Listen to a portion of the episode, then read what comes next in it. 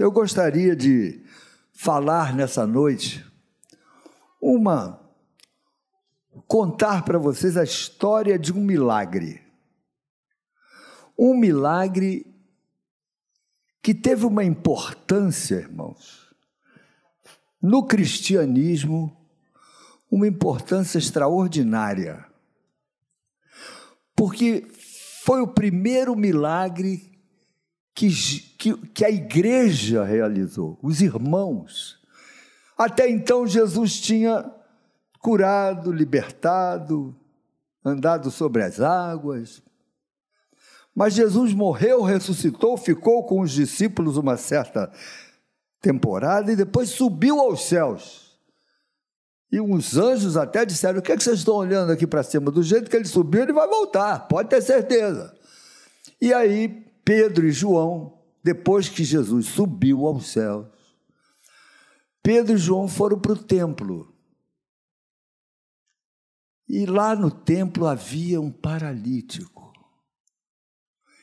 E pela primeira vez na história da igreja, aqueles dois discípulos oraram por um paralítico. Oraram em nome de Jesus de Nazaré. Não foi no nome deles, foi em nome de Jesus. E o nome de Jesus é tão poderoso que, mesmo que Jesus já tivesse subido aos céus, o seu nome está sobre todo o nome. E o nome de Jesus é poderoso. E se aconteceu com Pedro, pode acontecer conosco. Eu gostei tanto desse, desse milagre, dessa passagem de Pedro e João indo para o templo. Eu vou ler.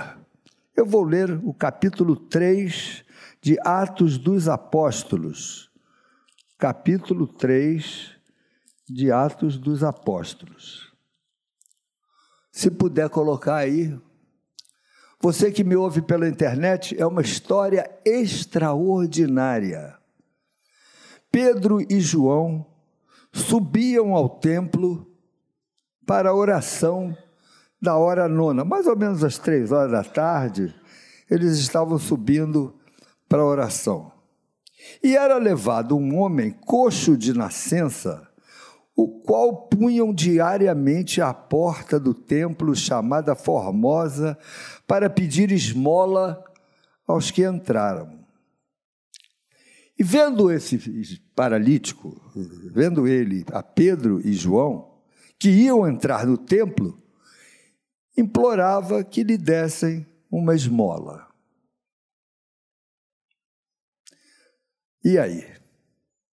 Pedro, fitando, olhando para ele, Pedro, juntamente com João, disse: Olha para nós. E ele os olhava atentamente, esperando receber alguma coisa. Pedro, porém, lhe disse: Não possuo nem prata, nem ouro, mas o que tenho, isso te dou. Em nome de Jesus Cristo, o Nazareno. Anda! Que audácia, hein, meus irmãos? E tomando-o pela mão direita, o levantou. Imediatamente os seus pés e tornozelos se firmaram, e de um salto se pôs de pé. Passou a andar e entrou com eles no templo, saltando e louvando a Deus. Foi o que aconteceu com aquele paralítico, aquele coxo, na porta do templo. Eu até compus um hino sobre esse assunto, e apesar de não estar lá, mas em muita condição de cantar, eu vou me arriscar com a Valéria me acompanhando nesse hino que eu compus em nome de Jesus de Nazaré.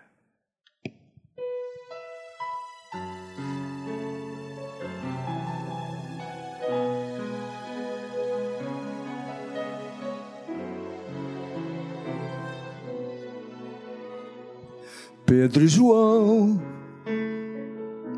iam para o templo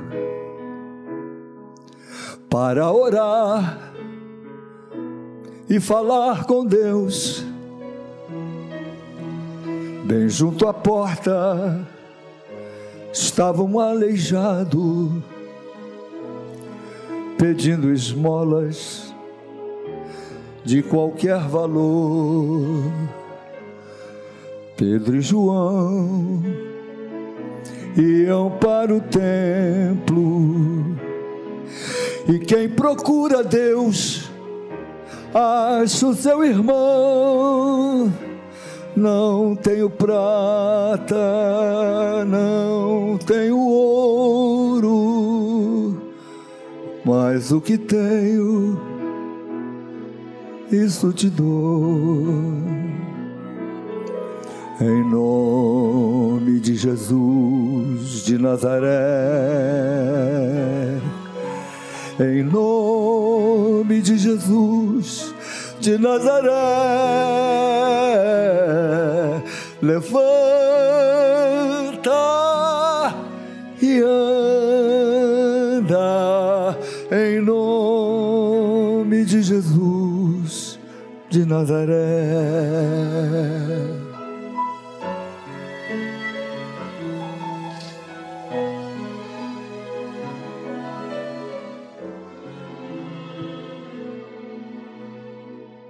Pedro e João iam para o templo e tu também podes ir a Deus e receber do Pai a unção e a vida e repartir o amor e o seu poder. Hoje Jesus quer falar contigo e através de ti levantar alguém. Tens a palavra e o seu espírito.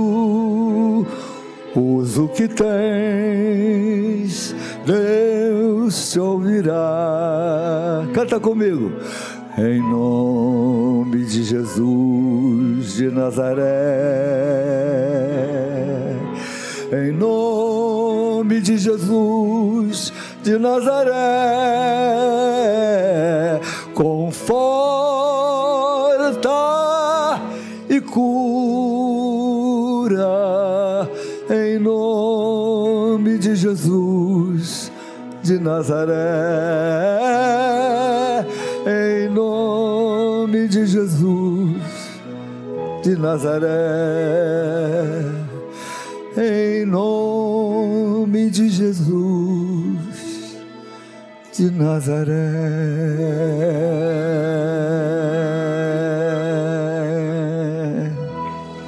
Aleluia. Glória a Deus. Eu gostaria então de aproveitando essa esse milagre, essa passagem, falar algumas coisas que a gente percebe no texto. A Bíblia é rica no que diz, no que está escrito, mas a Bíblia também é rica naquilo que ela pressupõe nas entrelinhas, naquilo que a gente conclui e que não está escrito, mas é óbvio. E eu gostaria de, com vocês, passear um pouco nesse, nesse, nesse, no que aconteceu. Pedro e João, o paralítico lá, que ia todo dia para a porta do templo, deixavam ele lá. Não havia cadeira de rodas nessa época, mas eles o levavam e ele estava lá, pedindo esmola, pedindo ajuda. E certamente Jesus entrou no templo algumas vezes enquanto estava aqui, não curou. Houve um momento na história de Jerusalém que era, era dia e começou a ficar escuro. Houve trevas na cidade de Jerusalém. E certamente o paralítico estava lá na porta do templo e começou a escurecer, e era dia. E ele deve ter perguntado: o que está acontecendo aqui? Está ficando escuro durante a dia.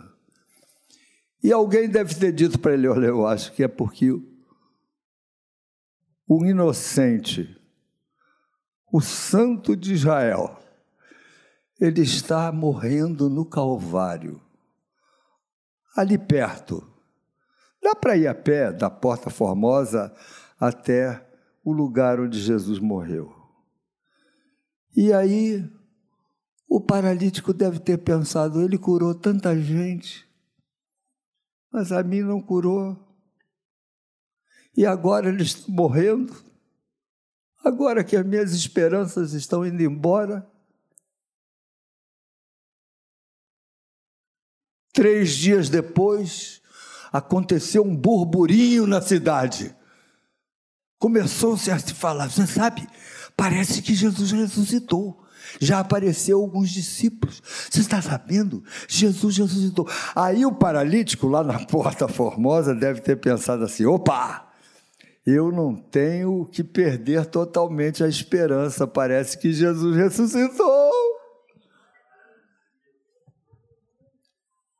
Passaram-se alguns dias e ali no Monte das Oliveiras, Jesus Cristo começa a subir na ascensão de Cristo.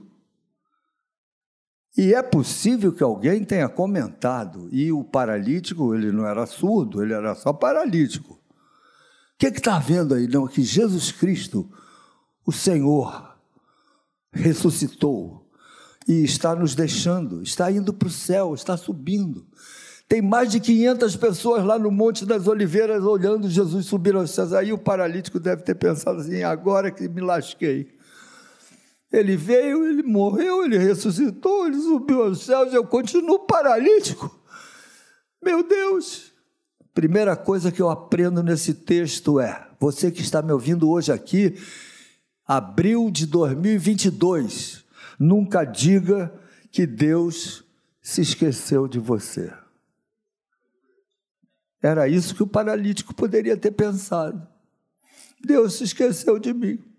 Quanto tempo eu peço? Tem gente fazendo pacto aqui há meses e ainda não teve a resposta, quem sabe você pode estar pensando: Deus se esqueceu de mim, Deus não vai me abençoar. Nunca diga que Deus se esqueceu de você. Me faz um favor na minha mensagem, eu quero que você seja um colaborador meu.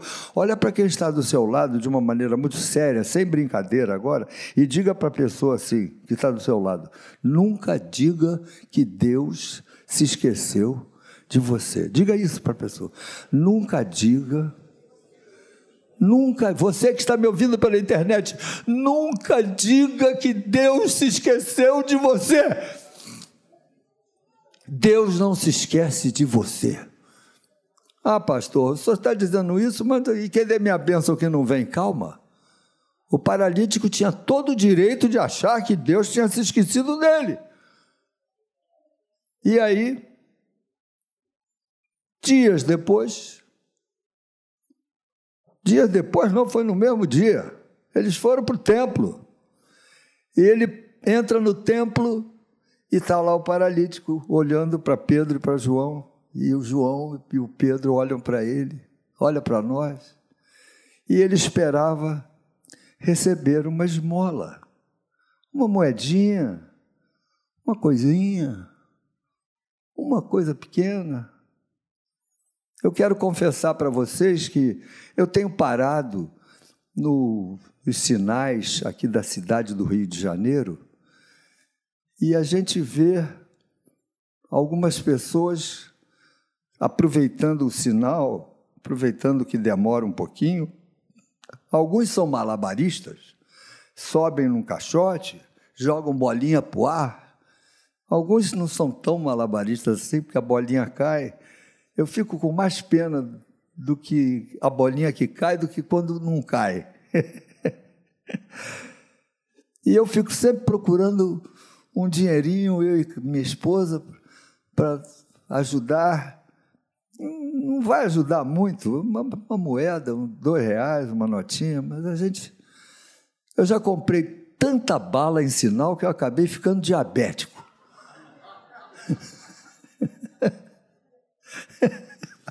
De qualquer maneira, o paralítico estava esperando uma moedinha. E aí o que é que o Pedro falou para ele? Olha, olha para mim.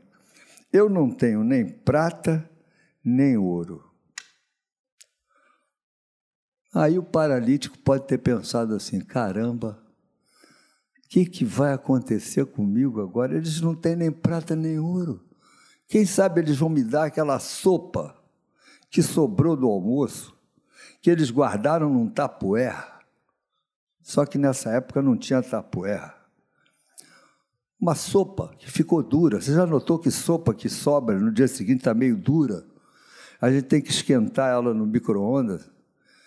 Algumas vezes a gente até come a sopa, mas de vez em quando lá em casa a gente acha uma sopa, descobre uma sopa velha. Eu, Claudete, o que, é que você. Não, tu está muito velho, joga fora.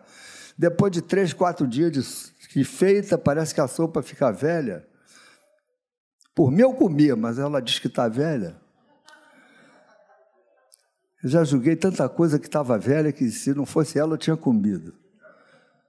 Mas de qualquer maneira o, o paralítico olha assim e diz assim: lá vem, lá vem uma, uma sopa velha.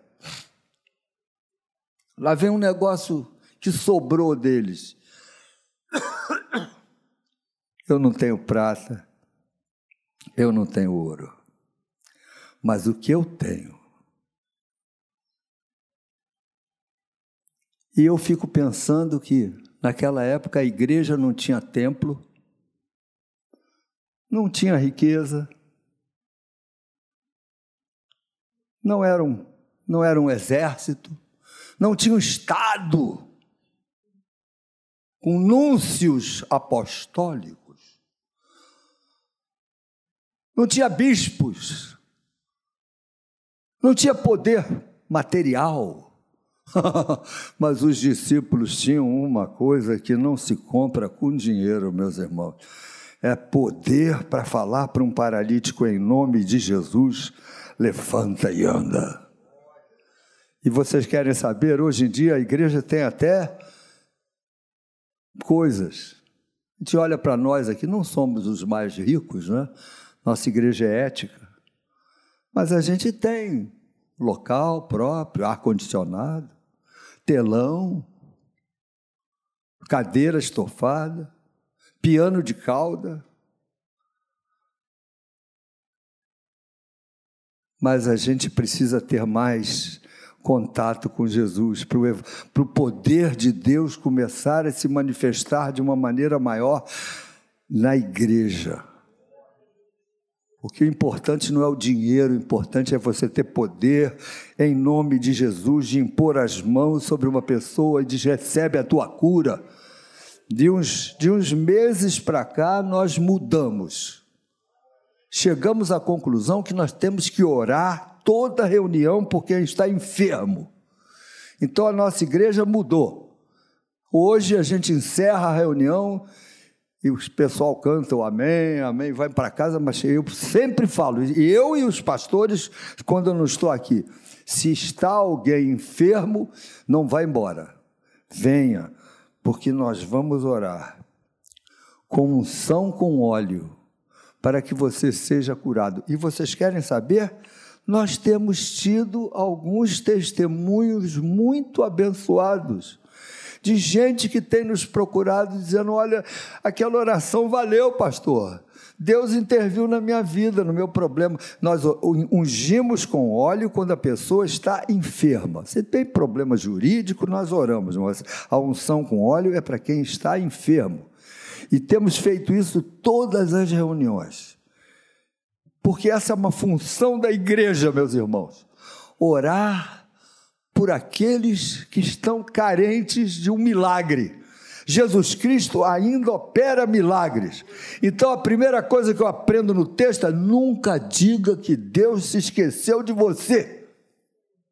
Segunda coisa que eu, que eu aprendo no texto é: não espere pouco de Deus.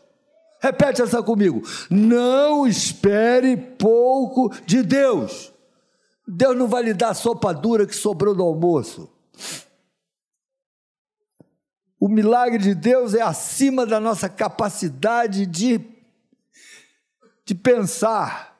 Ele é ele é poderoso, Ele é mais poderoso do que tudo aquilo quando pedimos ou pensamos. Efésios capítulo 3, versículo 20 diz isso. Então, meus irmãos, não espere pouco de Deus, em nome de Jesus. Levanta. E não é que o paralítico ficou olhando para o Pedro, Pedro estende a mão para ele E o paralítico podia, nessa hora, meus irmãos, dizer o seguinte: vocês estão brincando comigo, não estão, não?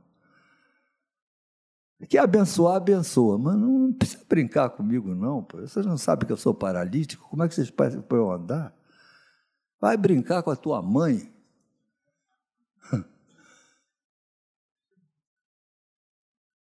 Mas não é que o paralítico, Pedro estende a mão, e ele levanta a mão para o Pedro para se levantar. Qual é a outra coisa que eu aprendo nesse texto? É você precisa crer em alguém para ser abençoado por Deus. Entendeu essa? Você precisa crer em alguém. Alguém que te traz uma palavra.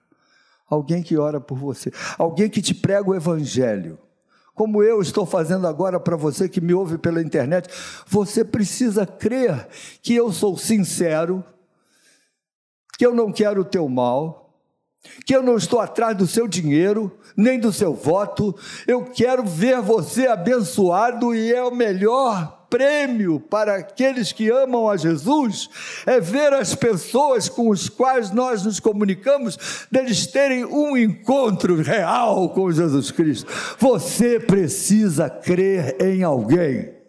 Porque existem pessoas que chegam aqui, sentam aí onde vocês estão sentados e dizem: lá vem o cara, ele vai querer o meu dinheiro. Vamos ver quando é que ele vai tentar me enganar. Como é que esse camarada, qual é o segredo desse pregador aí para tirar o meu dinheiro? O meu ele não leva. Eu sou, fui médico por 40 anos e, e trabalhei num hospital enorme, um dos maiores hospitais do Rio, Hospital Federal de Bom Sucesso. E as pessoas sabiam que eu era pastor, eu não escondia. E essa notícia, de vez em quando, alguém comentava: o Paulo, Paulo é pastor, prego. E teve um colega meu que não tinha muito contato comigo.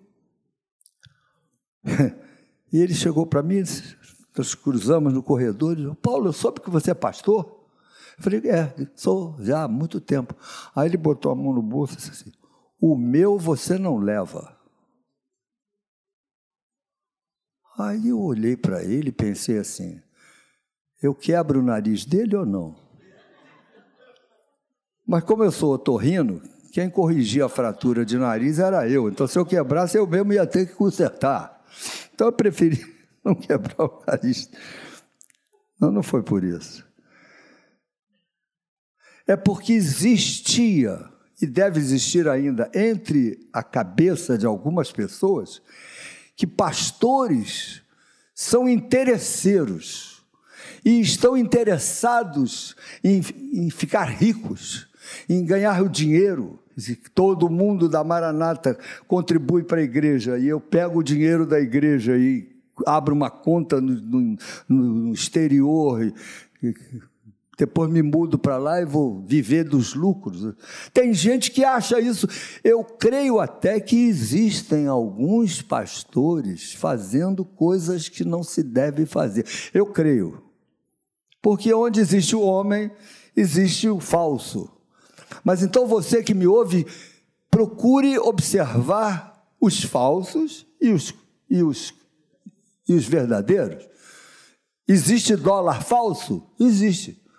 Mas não é por isso que eu vou eh, negar, eh, não, não querer o dólar verdadeiro. Eu quero o dólar verdadeiro, o dólar falso eu não quero. Ouvir um pastor falso eu não quero, mas eu quero ouvir os, os, os, homens e as mulheres íntegras que amam a Jesus e que querem fazer a obra de Deus com sinceridade. Amém, gente? Então você, você é responsável por escolher a sua igreja, por escolher os seus líderes, por ouvir os seus pastores e conhecer os seus pastores. Não vá acreditando em mim só porque eu cantei bonitinho aqui, não. Procure saber quem eu sou, procure analisar a minha vida, caminha comigo. Começa a perguntar para as pessoas que são membros dessa igreja quem são os pastores e os líderes dessa igreja. Há quanto tempo eles estão casados com a mesma mulher? Qual é o nível social deles? Qual é o nível financeiro desses pastores?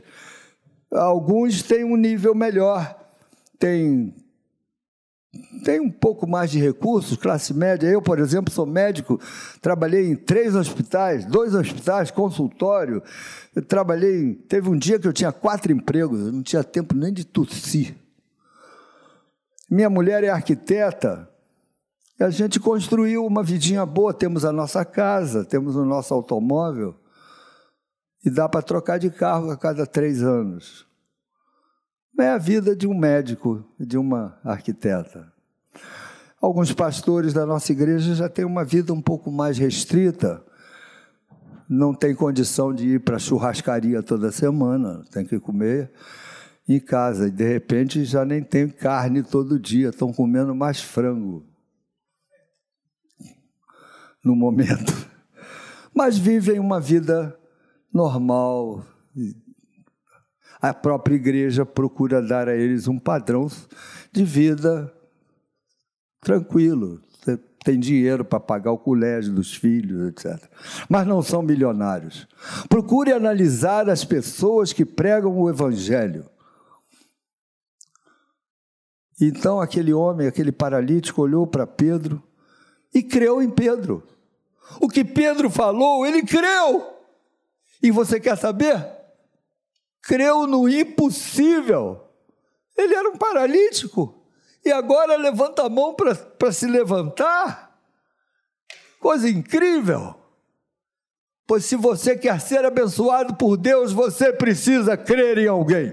Que alguém está pregando o Evangelho para você com sinceridade, querendo o seu bem, querendo que você tenha um encontro com Cristo. Abra o coração deixa a luz do céu entrar, deixa o sol em ti nascer, abre bem a porta do teu coração e deixa a luz do céu raiar.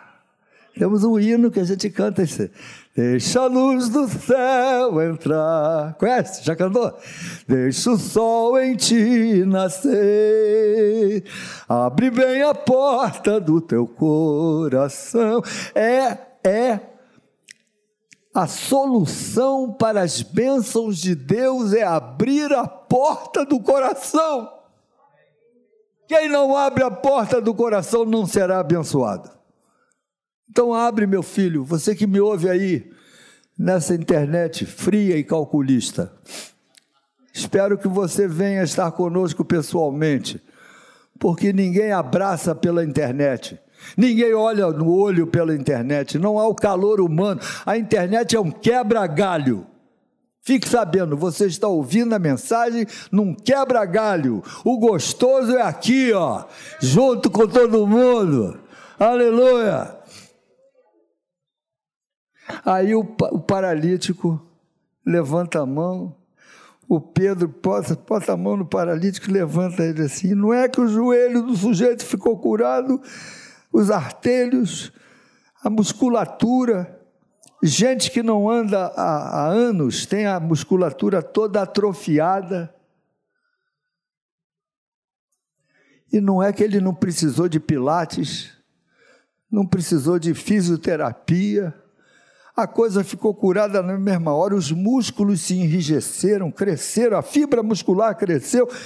Quando um paralítico levanta, meus irmãos, não é só um milagre, são milhares de milagres. Cada axônio, cada neurônio que leva o estímulo até o cérebro, e do cérebro volta pela medula e, e vai lá na placa mioneural, e a liberação de, de, de, de dos, dos, mediadores químicos entre, as, entre a placa e, e a fibra muscular e, e, e o estímulo que, que, percorre uma fibra muscular através dos saltos rotatórios saltos da. bom, gente, estou precisando voltar a estudar. Depois que eu me aposentei, comecei a esquecer algumas coisas. Mas existe um mecanismo na fibra muscular em que, em que sai potássio e, e inverte a polarização da fibra e a fibra responde ao estímulo nervoso a Shoftavara, a Shoftavara, lembrei agora. É, é, um, é um, na placa em que e, a Shoftavara é, é um nome que se dá a, a, uma, a, uma, a uma transmissão milneural. É complicado, mas existe. Foi o que aconteceu com o, com o paralítico. As pernas dele voltaram a funcionar. E o pior, o pior não, o melhor, é que ele se pôs de pé e ainda saltava começou a dar salto.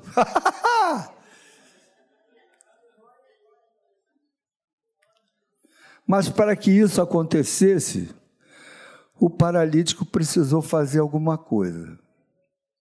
Ele precisou tomar um passo de fé. Então, algumas coisas aconteceram aqui. Primeiro, nunca diga que Deus se esqueceu de você. Amém? Segundo, não espere pouco de Deus.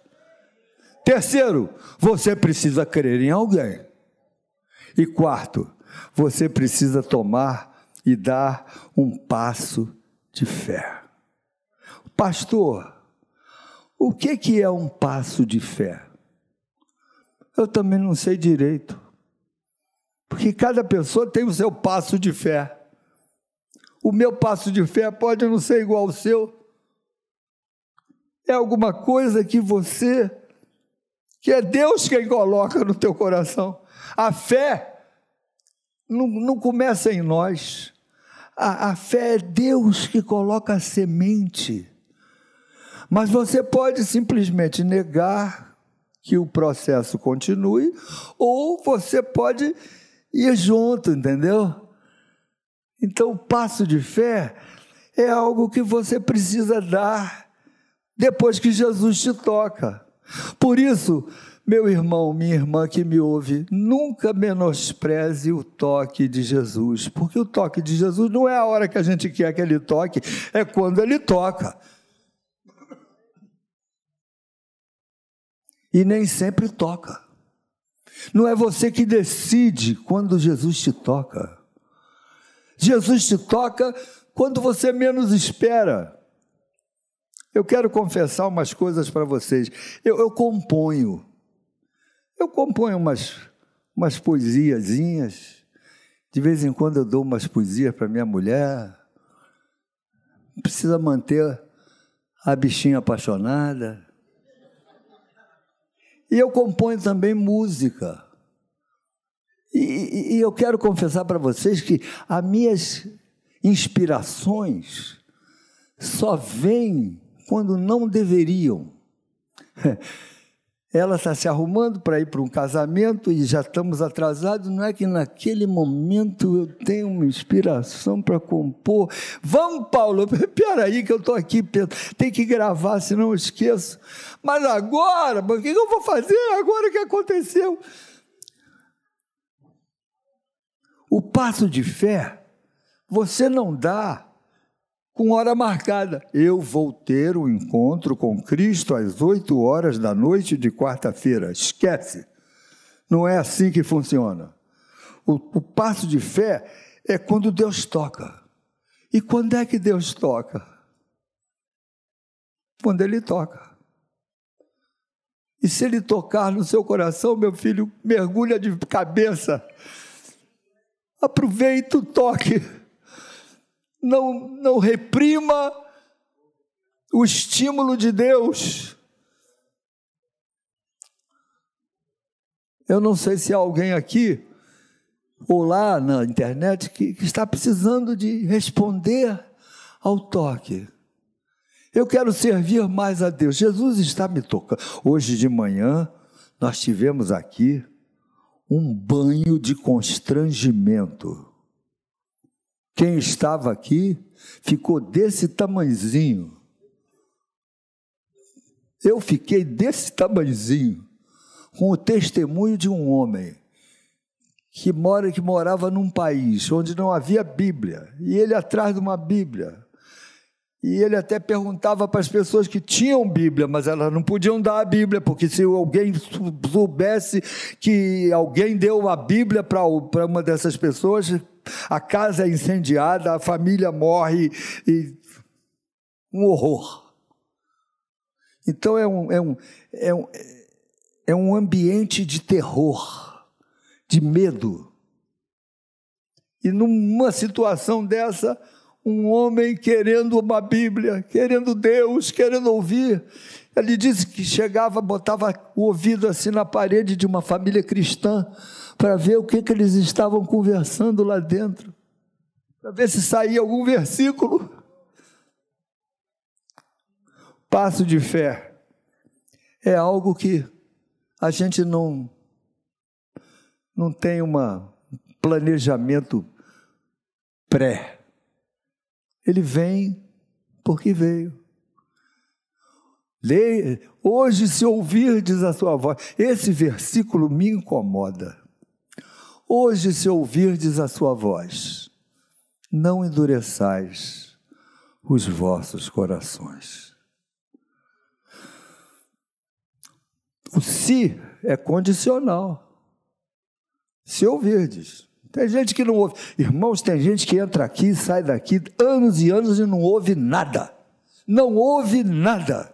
O, o, a mensagem entra por um ouvido, sai pelo outro, eles não têm nenhuma experiência com Deus. Então por que que vem? Ah, vem porque a música é bonita, vem porque uh, atrás de namorada, ou vai estar tá caçando marido, eu não sei, vem por vários motivos.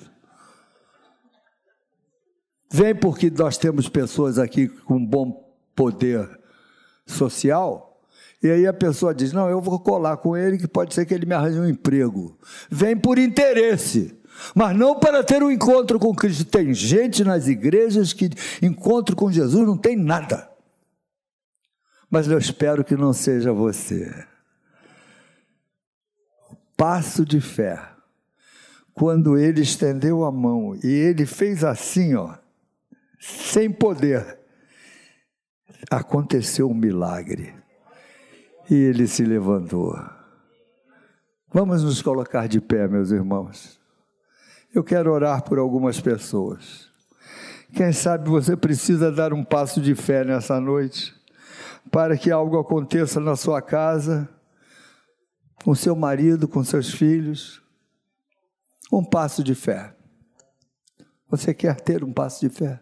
Quer fazer um Quer dar um passo de fé? Eu não sei qual é o motivo que você estará dando um passo de fé na casa do Senhor. Mas eu sei que você pode fazer isso hoje, se ouvirdes a sua voz. Eu quero orar por você. Eu não vou saber o motivo pelo que você está vindo aqui à frente. Nem precisa me contar. Você tem que falar com Deus. Então, se você precisa de um passo de fé, vem cá. Vem rápido, fica aqui do meu lado. Eu quero chamar os pastores presentes para ficarem aqui do meu lado. Deus te abençoe, minha filha. Qual o seu nome? Letícia. Letícia. Letícia. A Letícia veio. Você também. Qual o seu nome? Jaqueline. Jaqueline. Ela veio. Há mais alguém?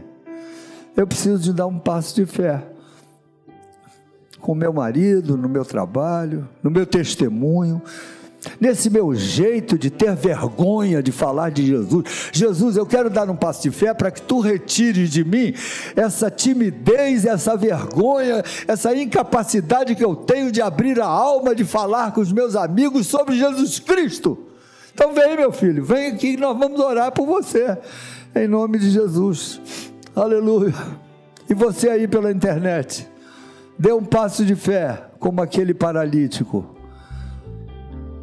Você sabe o que aconteceu, né? O milagre aconteceu na casa dele e vai acontecer na sua vida também. Um milagre vai acontecer na sua vida. Você crê nisso? Você crê que o um milagre pode acontecer na sua vida? Então vamos orar. Pastor Patrick vai orar por você, meu filho. Vai orar por você que está lá na internet e que precisa tomar um passo de fé, como aquele paralítico. O impossível pode acontecer quando nós damos um passo de fé. Vamos orar. Aleluia. Senhor Jesus, nós estamos na tua presença. Oh Deus, e a verdade é que todos nós um dia na vida não sabíamos andar, não conseguíamos andar. Ou talvez esse meu irmão, essa minha irmã, esses que vieram aqui à frente, não conseguem andar em alguma área da vida deles. Mas eles estão aqui levantando por fé no Senhor, crendo que o Senhor pode levantá-los. Talvez não somente esses irmãos aqui na frente, mas também espalhados pela igreja, em casa. Que em nome de Jesus, Senhor, seja uma noite que eles levantem pela fé e voltem a andar, ou comecem a andar contigo hoje, quem sabe, Jesus, numa nova caminhada, saltando de alegria com o Senhor. Nós queremos orar a Ti, Senhor, por cada um deles que entraram aqui, quem sabe sem andar numa área, mas que hoje saiam daqui andando. Na autoridade do nome de Jesus Cristo, nós cremos, Senhor, que o Senhor está no nosso meio, e nós cremos que o Senhor continua operando sinais e maravilhas no dia de hoje. Então, nós, como igreja, na autoridade do nome de Jesus Cristo, abençoamos esses nossos irmãos aqui na frente, em qualquer lugar que esteja, quem sabe conosco pela internet. Que essa noite, agora, nesse momento, seja um momento de milagre, onde eles se levantem e comecem uma nova caminhada contigo. E que assim seja, em nome de Jesus Cristo, em nome de Jesus. Aleluia. Amém. Amém.